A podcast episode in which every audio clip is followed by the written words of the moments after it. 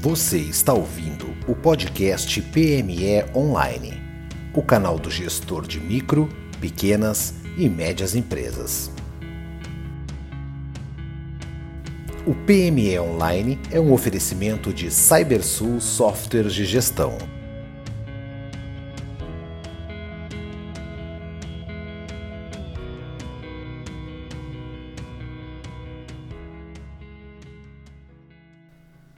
Olá, bem-vindo ao PME Online. Meu nome é Michael Valera, administrador da plataforma, site e podcast. E hoje o nosso tema será o setor moveleiro na pandemia. E para conversar sobre esse tema, eu tenho o prazer de receber Leonardo Vigolo, que é diretor financeiro da Léo Acrílicos. E o Leonardo já está na linha comigo. Tudo bom, Leonardo? Boa noite, Michael. Tudo bem? Prazer estar aqui com você hoje. Ótimo, ótimo. O Leonardo, já começa falando um pouco sobre a Léo Acrílicos, como é que ela surgiu, quando é que ela foi fundada e qual é o segmento, o nicho de atuação dela atualmente. Vamos lá. A Léo Acrílicos surgiu com uma marcenaria de garagem nos idos dos anos 90. O meu pai que surgiu com isso porque ele é marceneiro de criação, desde criança trabalhou com isso. E quando ele veio para São Paulo, trabalhou em algumas empresas da minha família, de alguns tios meus de, de acrílico, mas segmento de papelaria. Aí decidiu montar a própria empresa, uma marcenaria, na garagem da nossa casa. E aí o acrílico foi inserido organicamente no nosso contexto, sabe, de produção, uma, numa escala menor e alguns produtos menores.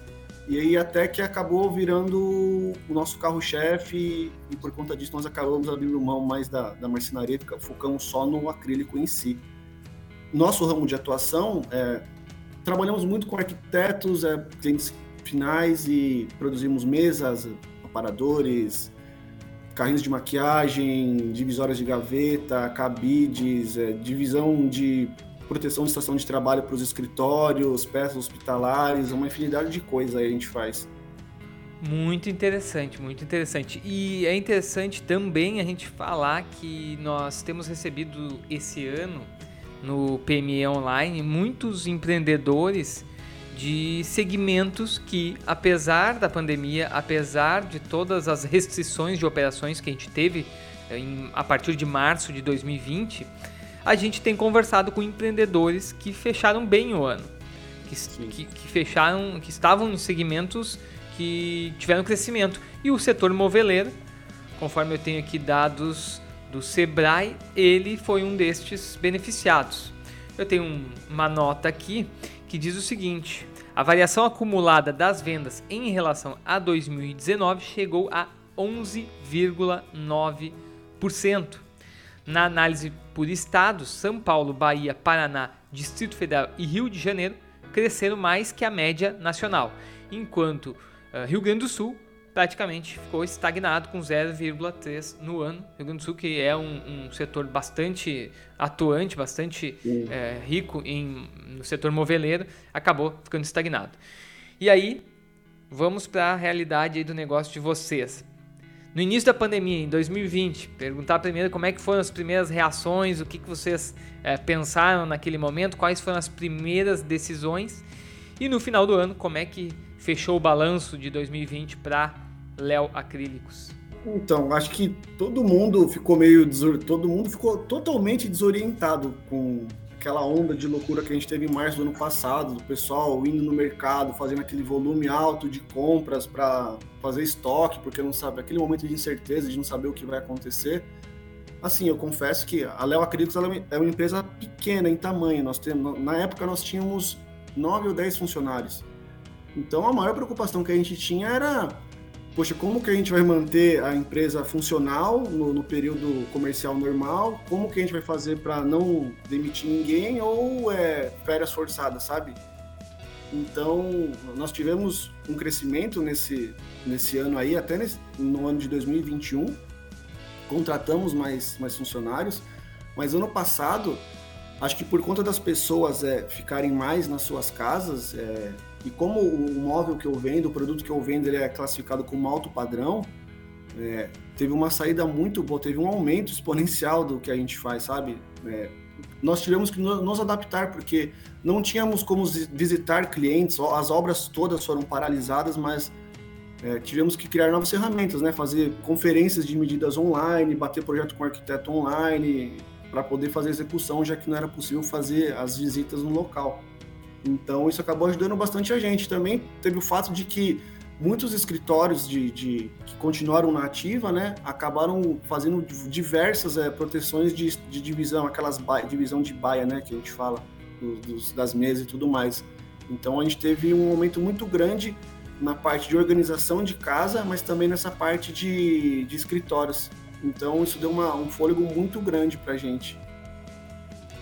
É, esse momento, especialmente em março, sempre quando eu falo de março de 2020, ninguém passou tranquilo por esse momento, mas é interessante ouvir que a grande parte dos empreendedores, pelo menos que participaram aqui do, do, do podcast, é, conseguiram se adaptar e conseguiram terminar o ano de alguma forma no, no positivo, vamos dizer assim. Né?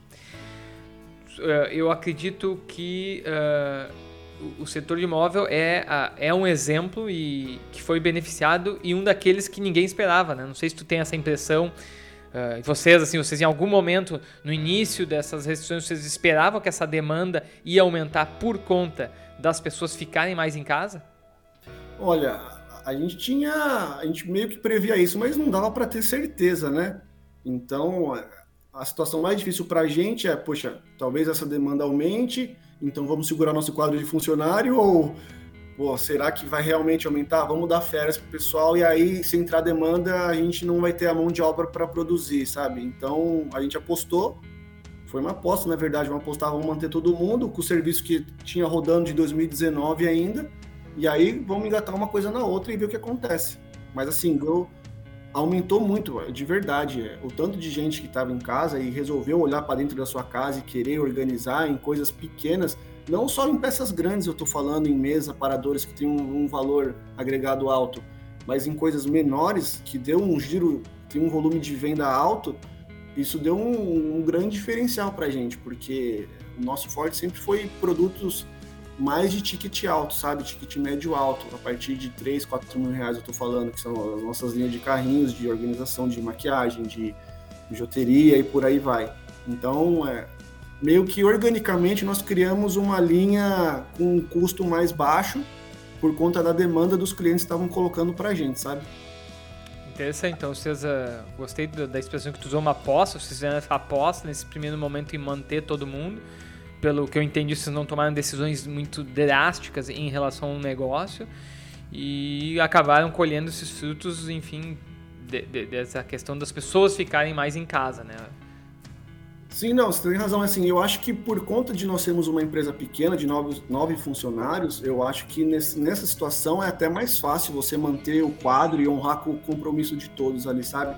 Agora, se fosse uma empresa que tivesse uma escala alta de funcionários, talvez fosse mais complicado manter ali todo mundo. Aí, com certeza, acho que alguma ação seria tomada eventualmente.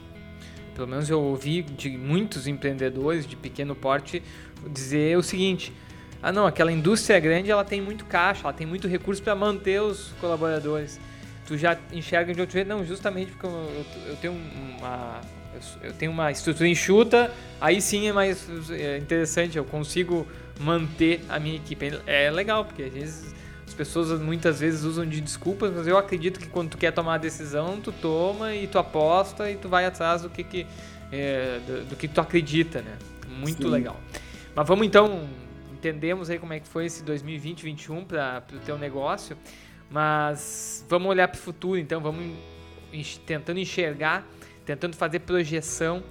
Como é que vocês veem o setor moveleiro no, no pós-pandemia? Que mudanças podem ocorrer na demanda e nos processos da tua empresa? Assim? Eu acredito que é, é, muitas pessoas estão apostando no home office, né? que as pessoas vão ficar mais em casa e acredito que de alguma forma vai impactar no segmento de vocês, no segmento moveleiro, mas tem muita gente apostando que não, que daqui a alguns meses, com vacina plena, volta tudo como era antes.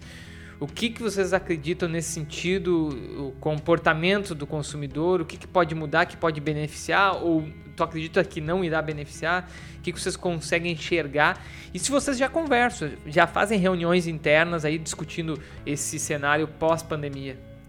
Olha, é complicado fazer alguma previsão, mas eu acho que o home office foi muito bem aceito aqui no Brasil, né? A gente não tinha essa cultura tão enraizada de fazer home office. Acho que foi muito bem aceito. Então eu não sei se assim esses maiores escritórios aí, essas empresas, vamos aqui por São Paulo, vão voltar a ter home office, até porque é uma economia gigante que a empresa faz de não ter um espaço alocado ali só para os funcionários trabalhar, sabe? É um custo operacional a menos. Então, eu acredito que algumas voltem sim para o escritório, mas eu acredito que grande parte fique no home office ainda, sim. E aí isso acaba dando impacto no nosso tipo de, de trabalho. Mas é, sobre adaptação, é, ficou bem claro para a gente que assim, nós vimos numa toada de fazer nossos produtos padrão dentro do que a gente se propunha fazer, sabe? A nossa linha de produção. Mas eu acho que ficou bem claro que é adaptar para criar coisas novas é, não só de valor agregado, mas coisas funcionais também para esse momento que a gente está tá vivendo. Então, é, nós não tínhamos nenhuma pretensão de fazer entrar em linhas hospitalares. Aí nós fizemos uma caixa de proteção para Covid, para os médicos poderem operar com a mão lá dentro, sem ser contaminado pelos pacientes que estavam em ventilação.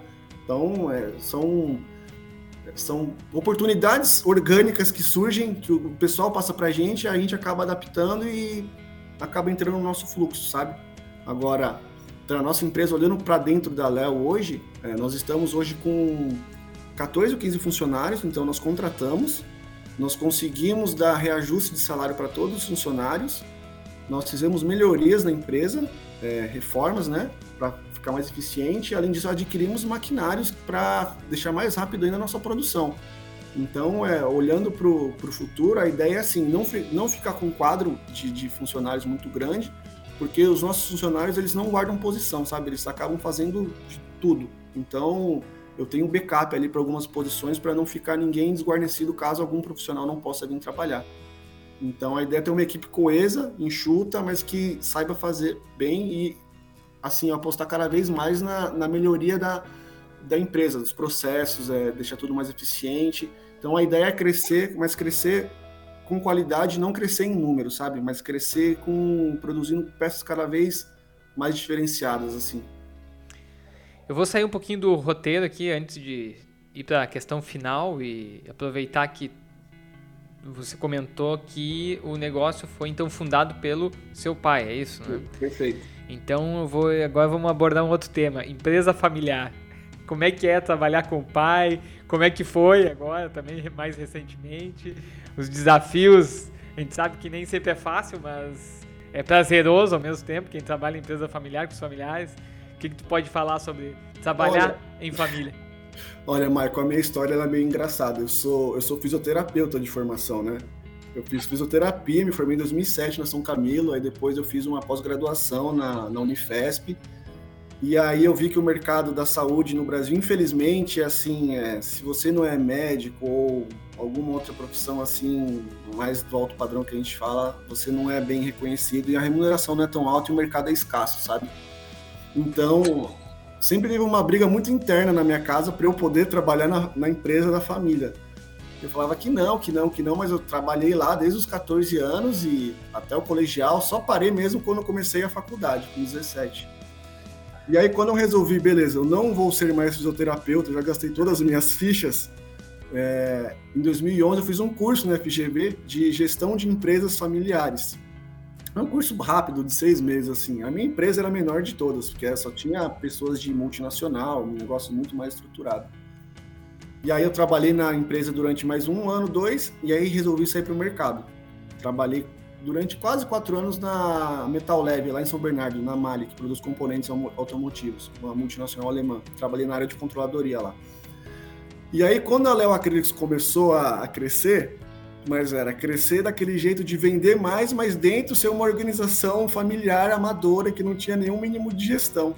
Me pediram para voltar. Eu voltei em 2014, 2015.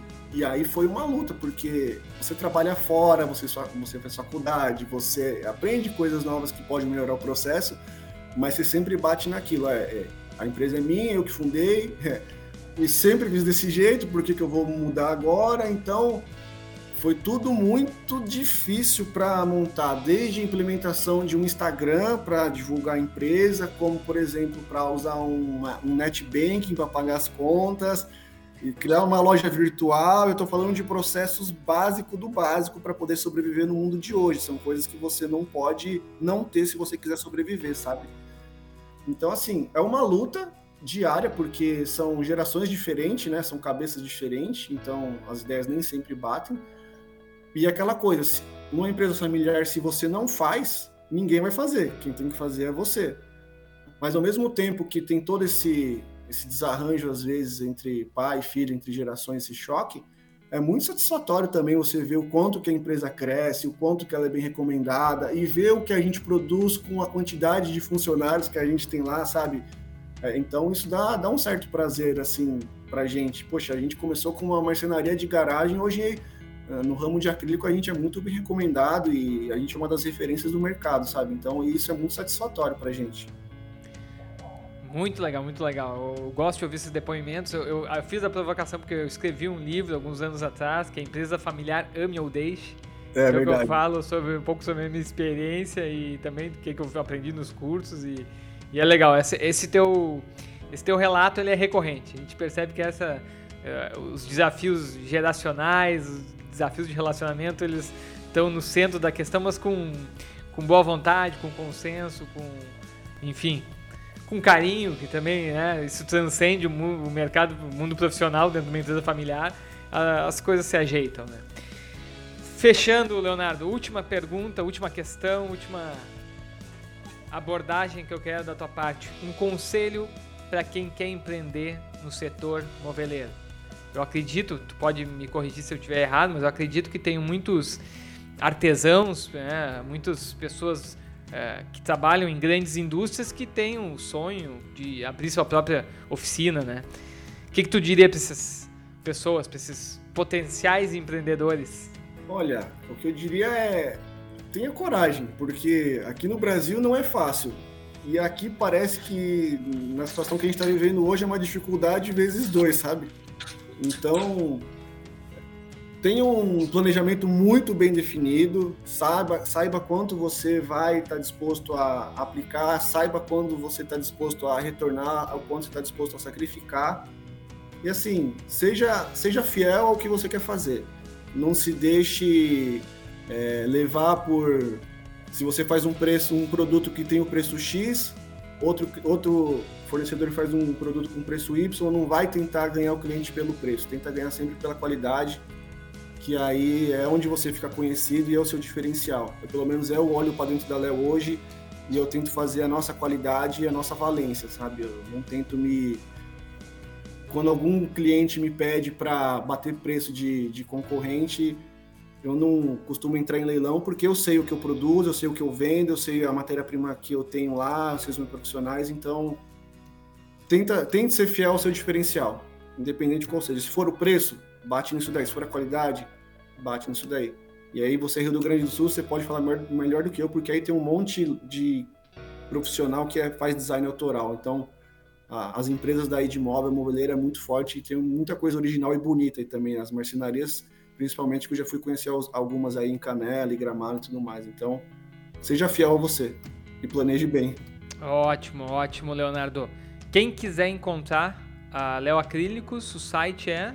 É leoacrílicos.com.br e aí o nosso Instagram tá como Leo Acrílicos mesmo e lá na bio do Instagram tem todos os detalhes de WhatsApp, de e-mail, muito acessível. É Te agradecer, Leonardo, pela, pela pela participação, pelo bate-papo. Acho que vai ajudar bastante gente, sempre compartilhando ideias, compartilhando experiências para o pessoal aí se inspirar e especialmente das tuas palavras finais. Aí. Quero também deixar o convite para todo mundo acessar pmeonline.com.br. Lá vocês encontram link dos outros episódios do podcast e também artigos exclusivos. Obrigado e até a próxima.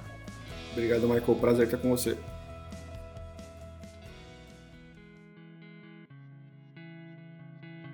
Você ouviu mais um programa PME Online. Visite o site para ter acesso a conteúdos exclusivos www.pmeonline.com.br. O PME Online é um oferecimento de CyberSul Softwares de Gestão. Acesse o site www.cybersul.com.br e saiba mais sobre sistemas para pequenas e médias empresas.